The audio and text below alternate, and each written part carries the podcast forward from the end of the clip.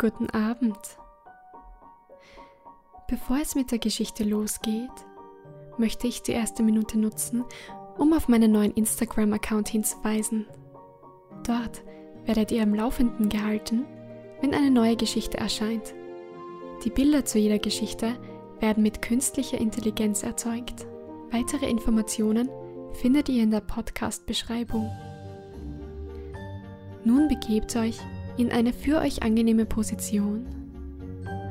Lasst eure Alltagsgedanken ziehen und reist in eine Welt voll mit Fabelwesen und Abenteuern. Hören wir rein, was der Flaschenhals erzählt.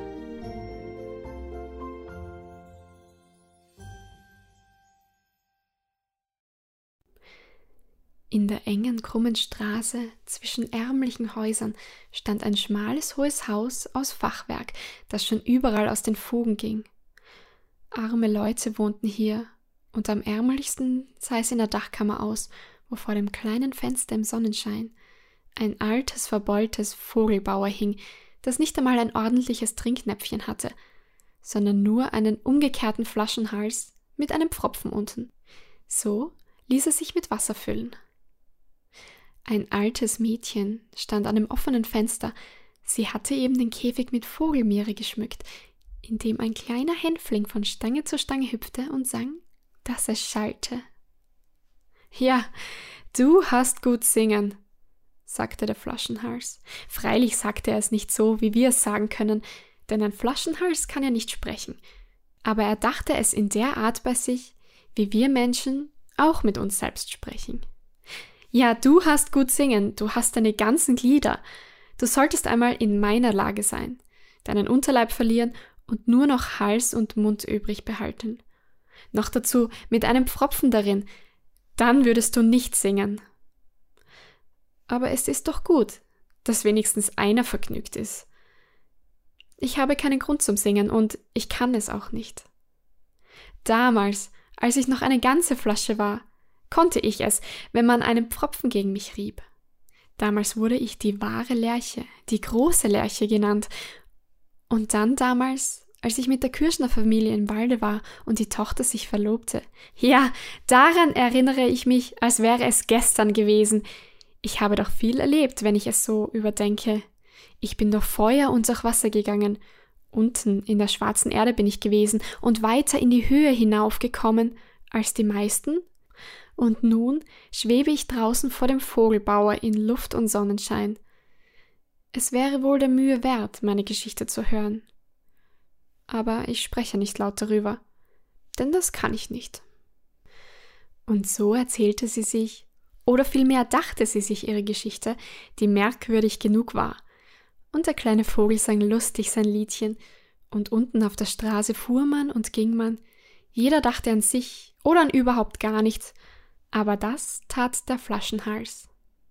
Er dachte zurück an den flammenden Schmelzofen in der Fabrik, wo er ins Leben gerufen wurde. Er erinnerte sich noch, dass er ganz warm gewesen war, als er in den glühenden Ofen hineingeschaut hatte, die größte Lust verspürt hatte, gerade wieder hineinzuspringen, sich aber später nach und nach, je nach dem Grade seiner Abkühlung, recht wohl befunden hatte, wo er war. Er stand in Reih und Glied, in einem ganzen Regiment von Brüdern und Schwestern, alle aus demselben Ofen, aber einige waren zu Champagnerflaschen geblasen worden, andere zu Bierflaschen, und das ist ein Unterschied.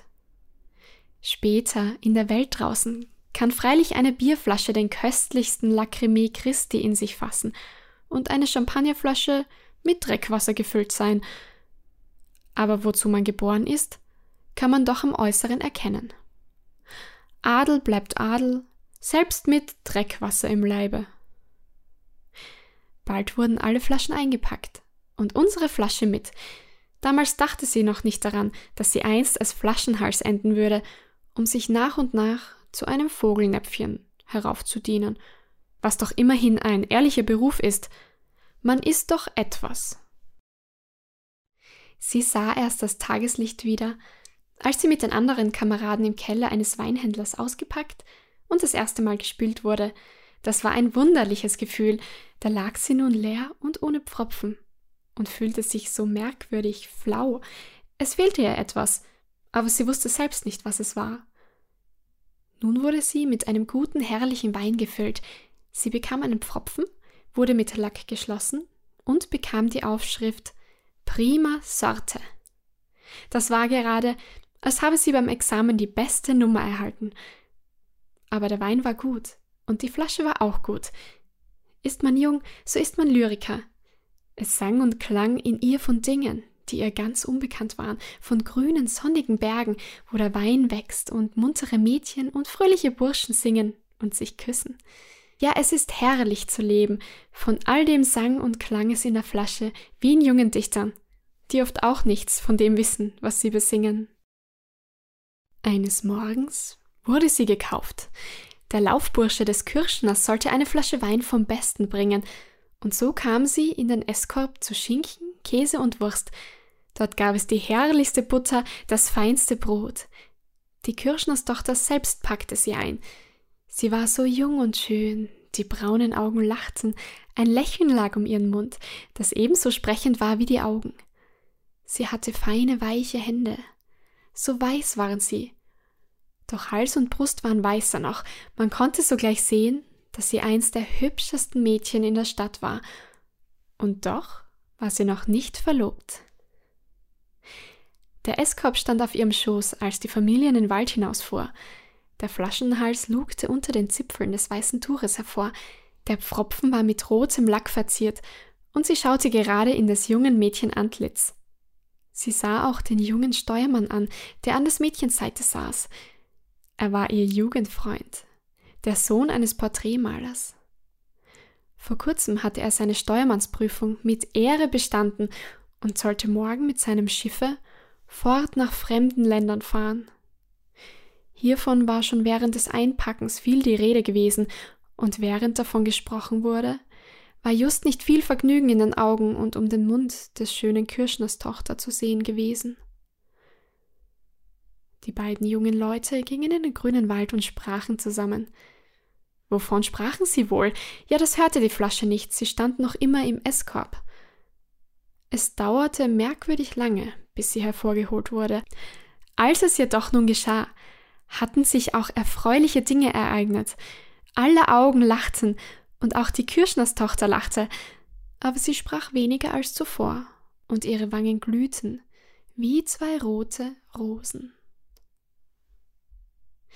Der Vater nahm die gefüllte Flasche und den Korkenzieher. Ja, es ist ein wunderliches Gefühl, so zum ersten Male geöffnet zu werden. Der Flaschenhals konnte seitdem niemals mehr diesen feierlichen Augenblick vergessen. Es hatte ordentlich Schwupp in ihn gesagt, als der Pfropfen herausging. Und dann gluckte es, als der Wein hinaus in die Gläser strömte. Den Verlobten zum Wohle, sagte der Vater. Jedes Glas wurde bis zur Neige geleert und der Steuermann küsste seine schöne Braut. Glück und Segen, sagten die beiden Alten und der junge Mann füllte die Gläser noch einmal. Auf Heimkehr und Hochzeit, heut übers Jahr, rief er, und als die Gläser geleert waren, ergriff er die Flasche, hob sie hoch empor und sagte Du bist am schönsten Tage meines Lebens mit dabei gewesen. Weiter sollst du keinem dienen. Dabei warf er sie hoch empor. Damals dachte die Kirschnerstochter nicht daran, dass sie sie wiedersehen sollte. Aber sie sollte es. Die Flasche fiel in das dichte Schilf an dem kleinen Waldsee. Der Flaschenhals erinnerte sich so lebhaft daran, als sei es heute geschehen, wie er dort im Schilfe gelegen und nachgedacht hatte. Ich gab ihnen Wein und sie geben mir Sumpfwasser. Aber es war gut gemeint. Er konnte die Verlobten und die fröhlichen Altchen nicht mehr sehen, aber noch lange hörte er sie jubilieren und singen. Da kamen zwei kleine Bauernjungen guckten zwischen das Schilf, erblickten die Flasche und nahmen sie mit. Nun war sie versorgt. Daheim in dem Waldhäuschen, wo sie wohnten, war gestern ihr ältester Bruder, der Seemann, gewesen und hatte Lebewohl gesagt, da er auf eine größere Reise gehen sollte. Die Mutter stand nun und packte noch ein und das andere ein, womit der Vater am Abend in die Stadt gehen sollte, um den Sohn noch einmal vor der Abreise zu sehen und ihm seinen und der Mutters Gruß zu bringen. Eine kleine Flasche mit Kräuterbranntwein war in das Päckchen gelegt worden, doch nun kamen die Knaben mit der größeren Flasche, die sie gefunden hatten. Dort hinein ging mehr als in die kleine. Und außerdem war es doch ein so guter Schnaps gegen verdorbenen Magen. Er war auf Hypericum gezogen. Es war kein roter Wein wie zuvor, den die Flasche nun bekam. Sie bekam gar bittere Tropfen. Aber die sind auch gut. Für den Magen. Die neue Flasche sollte mit, nicht die kleine. So kam die Flasche wieder auf die Wanderschaft. Und sie kam an Bord zu Peter Jensen. Das war gerade das gleiche Schiff, auf dem auch der junge Steuermann war. Aber er sah die Flasche nicht. Er hätte sie wohl auch nicht wiedererkannt oder gar daran gedacht, dass es dieselbe sein könnte, woraus er auf Verlobung und Heimkehr getrunken hatte. Freilich war kein Wein mehr darin, aber etwas ebenso Gutes. Sie wurde auch jedes Mal, wenn Peter Jensen sie hervorholte, der Apotheker genannt. Aus ihr schenkte man die gute Medizin, die dem Magen half, und sie half so lange, wie noch ein Tropfen darin war. Das war eine fröhliche Zeit, und die Flasche sang, wenn man sie mit dem Pfropfen rieb. Damals bekam sie auch den Namen der wahren Lerche. Peter Jensens Lerche. Lange Zeit war vergangen. Sie stand leer in einer Ecke. Da geschah es. Ob es auf der Hinreise oder Rückreise war, wusste die Flasche nicht so genau, denn sie war ja nicht mit an Land gewesen. Da erhob sich ein Sturm, hohe Seen, schwarz und schwer wälzten sich heran, sie hoben das Fahrzeug mit sich empor und schleuderten es wieder hinab. Eine Sturzsee schlug eine Planke ein, die Pumpen konnten es nicht mehr ausrichten. Es war stockfinstere Nacht und das Schiff sank. Aber in letzter Minute schrieb der junge Steuermann auf ein Blatt In Jesu Name, wir sinken. Er schrieb den Namen seiner Braut, den seinen und den des Schiffes darauf, steckte den Zettel in eine leere Flasche, die da stand, drückte den Pfropfen hinein und warf die Flasche hinaus in das stürmende Meer. Er wusste nicht, dass es die Flasche war, woraus einst der Hoffnung und der Freude wohlgetrunken worden war für ihn und für sie. Nun schaukelte sie auf den Wellen mit einem Gruß und einer Todesbotschaft. Das Schiff sank, die Mannschaft sank. Aber die Flasche flog wie ein Vogel, sie hatte ja ein Herz, einen Liebesbrief in sich, und die Sonne ging auf und sie ging unter. Es war für die Flasche fast ebenso anzusehen wie der rote, glühende Ofen ihrer Jugend, und sie hatte Sehnsucht, wieder hineinzufliegen. Sie trieb in Windstille und neue Stürme dahin, doch stieß sie an keine Felsklippe, kein Hai verschluckte sie. Länger als ein Jahr und ein Tag trieb sie umher, bald nach Norden, bald nach Süden, wie die Strömung sie führte. Im Übrigen war sie ihr eigener Herr, aber auch dessen kann man überdrüssig werden. Das beschriebene Blatt, das letzte Lebewohl des Bräutigams an die Braut, sollte nur Trauer bringen, wenn es dereinst in die rechten Hände geriet. Aber wo waren die Hände, die so weiß geleuchtet hatten, als sie das Tuch in das frische Gras im grünen Walde ausgebreitet hatten, am Verlobungstage? Wo war des Kirschners Tochter? Ja, wo war das Land? Und welches Land war wohl das nächste? Die Flasche wusste es nicht. Sie trieb und trieb und wurde schließlich des Treibens müde. Es war ja nicht ihre Bestimmung. Aber sie trieb trotzdem, bis sie endlich Land erreichte, ein fremdes Land, Sie verstand nicht ein Wort von dem, was gesprochen wurde. Es war nicht die Sprache, die sie zuvor hatte sprechen hören. Ja, es geht viel verloren, wenn man die Sprache nicht beherrscht. Die Flasche wurde aufgehoben und betrachtet. Der Zettel darin wurde gesehen, herausgenommen und nach allen Seiten gedreht und gewendet, aber man verstand nicht, was darauf geschrieben stand. Sie begriffen wohl, dass die Flasche aus irgendeinem Grunde über Bord geworfen war und dieser Grund auf dem Papier geschrieben stand. Aber was dort stand, war unbegreiflich, und der Zettel wurde wieder in die Flasche gesteckt, und diese kam in einen großen Schrank, in einer großen Stube, in einem großen Haus. Jedes Mal, wenn Besuch kam, wurde der Zettel hervorgeholt und gedreht und gewendet, so dass die Worte darauf, die nur mit Bleistift geschrieben waren, mehr und mehr unleserlich wurden. Zuletzt konnte niemand mehr erkennen, dass Buchstaben darauf waren. Die Flasche stand noch ein Jahr lang im Schranke. Dann kam sie auf den Boden und wurde von Staub und Spinnweben bedeckt. Da dachte sie an die besseren Tage zurück, wo sie roten Wein im frischen Walde einschenkte und auf den Wogen schaukelte und ein Geheimnis zu tragen hatte. Einen Brief, einen Abschiedsseufzer. Und nun stand sie wohl zwanzig Jahre auf dem Boden. Sie hätte noch länger dort stehen können, wäre das Haus nicht umgebaut worden. Das Dach wurde abgerissen und die Flasche gefunden und besprochen. Aber sie verstand die Sprache nicht. Die lernt man nicht von auf dem Boden stehen. Selbst in zwanzig Jahren nicht. Wäre ich unten in der Stube geblieben, sagte sie ganz richtig, dann hätte ich sie wohl gelernt. Sie wurde nun gewaschen und gespült, und das hatte sie auch nötig. Sie fühlte sich ganz klar und durchsichtig, sie wurde wieder jung in ihren alten Jahren aber der Zettel, den sie in sich trug, war bei der Wäsche verloren gegangen. Die Flasche wurde nun mit Samenkörnern gefüllt, von welcher Art wusste sie nicht. Sie wurde zugekorkt und gut eingewickelt und sah weder Licht noch Laterne, geschweige denn Sonne oder Mond, und etwas müsse man doch sehen, wenn man auf Reisen ginge, meinte die Flasche. Aber sie sah nichts. Doch das Wichtigste tat sie, Sie reiste und kam dorthin, wo sie sollte. Dort wurde sie ausgepackt. Was sie sich dort im Auslande für Umstände mit ihr gemacht haben, wurde gesagt. Und doch wird sie wohl gesprungen sein. Aber sie war nicht gesprungen. Die Flasche verstand jedes einzelne Wort, das gesagt wurde. Es war die Sprache, die sie am Schmelzofen und beim Weinhändler, im Walde und auf dem Schiffe vernommen hatte die einzig richtige, gute alte Sprache, die man verstehen konnte. Sie war wieder in ihr Heimatland zurückgekehrt. Sie bekam ihren Willkommensgruß. Vor Freude wäre sie ihnen fast aus den Händen gesprungen. Sie merkte es kaum, wie der Korken herausgezogen, sie ausgeschüttet und in den Keller gesetzt wurde, um weggestellt und vergessen zu werden. In der Heimat ist es doch am besten, selbst im Keller, es kam ihr nie in den Sinn, darüber nachzudenken, wie lange sie dort lag. Sie lag gut und sie lag jahrelang.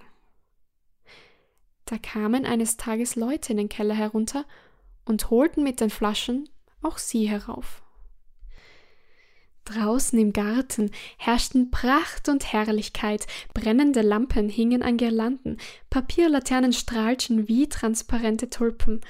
Es war ein herrlicher Abend, das Wetter war stille und klar, die Sterne blinkten hell. Und der Neumond stand am Himmel. Eigentlich sah man den ganzen runden Mond wie eine blaugraue Kugel mit goldenem Rande, und es sah gut aus für gute Augen. Die Nebengänge waren auch illuminiert, wenigstens so hell, dass man darin vorwärts kommen konnte. Zwischen den Hecken waren Flaschen mit Lichtern gestellt. Dort stand auch die Flasche, die wir kennen und die dereinst als Flaschenhals enden sollte, als Vogelnapf. Sie fand in diesem Anblick alles unaussprechlich schön.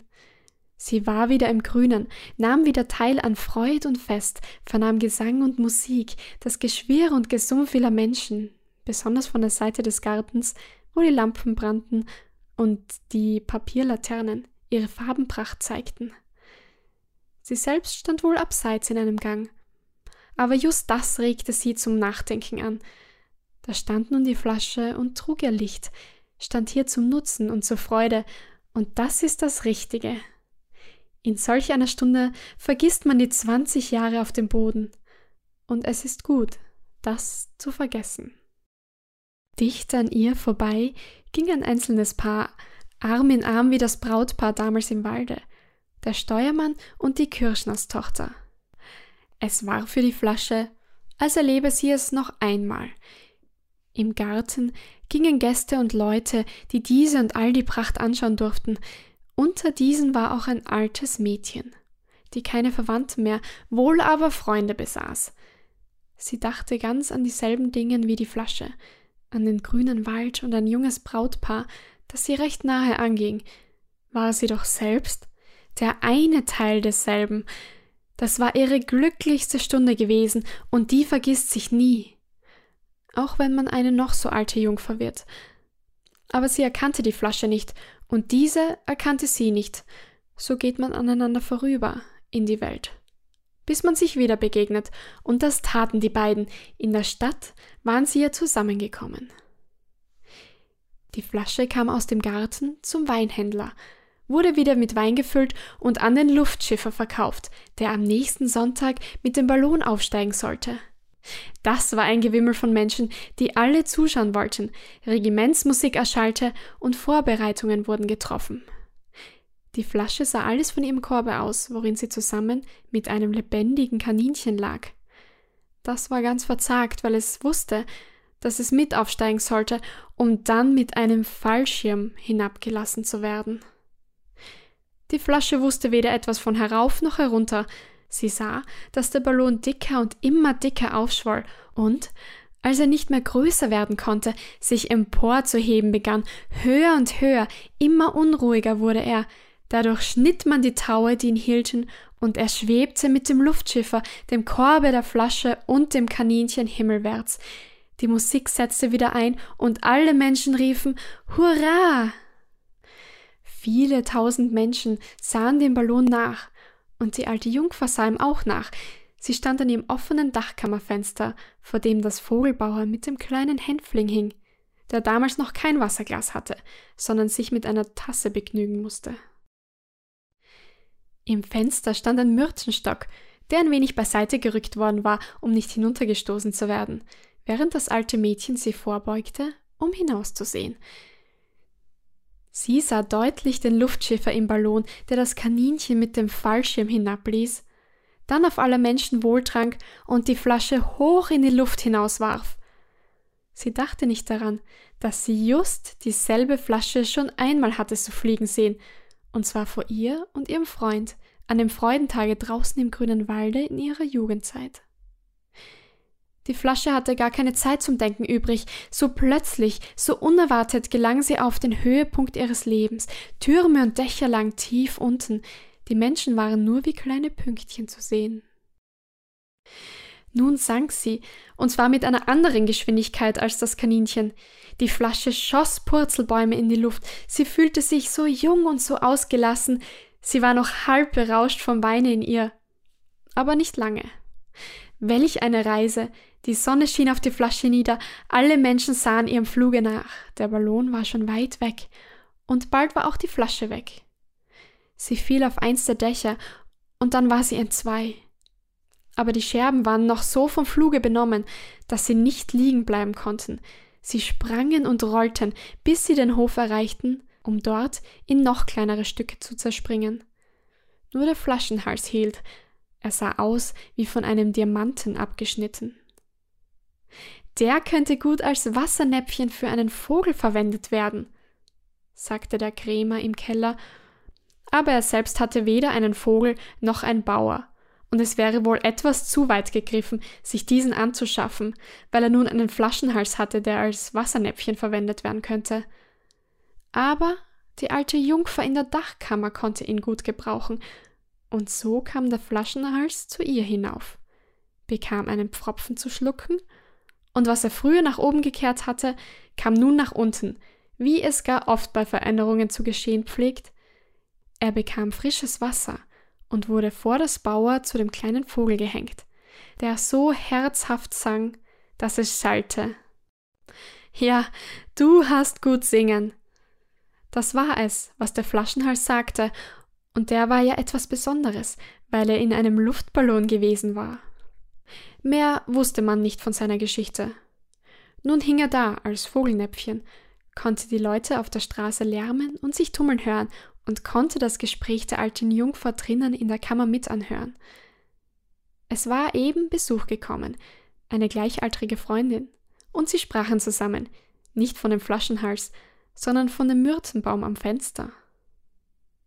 Du solltest wahrhaftig nicht zwei Reichstaler wegwerfen für einen Brautkranz für deine Tochter, sagte die alte Jungfer. Du sollst von mir einen haben, und zwar einen hübschen, ganz voller Blüten. Siehst du, wie herrlich das Bäumchen steht? Ja, das ist ein Ableger von der Myrte, die du mir am Tage nach meiner Verlobung gegeben hast. Von dem Stock, von dem ich mir meinen Brautkranz schneiden sollte, wenn das Jahr um war. Aber der Tag kam nicht. Die Augen haben sich geschlossen, die mir zum Glück und Segen in diesem Leben leuchten sollten. Auf dem Meeresgrund schläft er süß, die Engelsseele. Das Bäumchen wurde ein alter Baum, aber ich wurde noch älter, und als der Baum verdorrte, nahm ich den letzten frischen Zweig und setzte ihn in die Erde. Um dieses Zweiglein ist nun ein großer Baum geworden und kommt nun doch endlich zu seinem Hochzeitsstaat, wird deiner Tochter Brautkranz. Es standen Tränen in des alten Mädchens Augen. Sie sprach von dem Freund ihrer Jugend, von der Verlobung im Walde. Sie dachte an das Wohl, das damals ausgebracht wurde, dachte an den ersten Kuss. Aber das sagte sie nicht. War sie doch eine alte Jungfer. An so vieles dachte sie, aber daran dachte sie nicht, dass vor ihrem Fenster noch ein Andenken aus jener Zeit hing, der Hals jener Flasche, die damals Schwupp sagte, als der Pfropfen knallte. Aber der Flaschenhals erkannte sie auch nicht, denn er hörte nicht darauf, was sie erzählte. Er dachte nur an sich. Guten Abend und gute Nacht.